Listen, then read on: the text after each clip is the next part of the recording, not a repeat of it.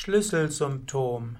Schlüsselsymptom ist das wichtigste Symptom, das man braucht, um eine Erkrankung gut behandeln zu können.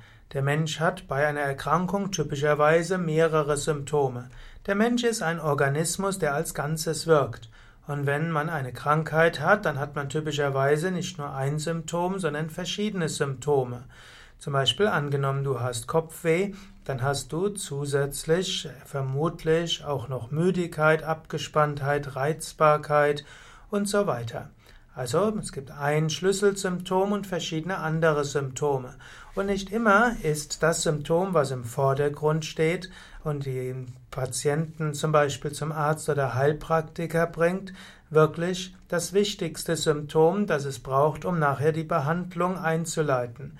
So muss ein guter Arzt, ein guter Heilpraktiker einen Patienten genauer befragen und untersuchen, um festzustellen, ob das Symptom, das der Patient nennt, tatsächlich das Wichtige ist oder ob dieses Symptom eher genauer analysiert werden muss und man weiter fragen muss, gibt es andere Symptome, die Schlüsselsymptome sind. Schlüsselsymptome der Homöopathie.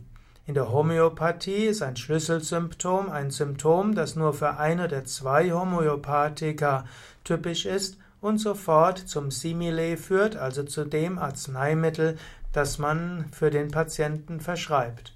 Also wenn ein wenn ein Homöopath feststellt, dass es ein ganz konkretes Schlüsselsymptom gibt, dann kann er dieses sofort verwenden, um ein bestimmtes Medikament zu verordnen.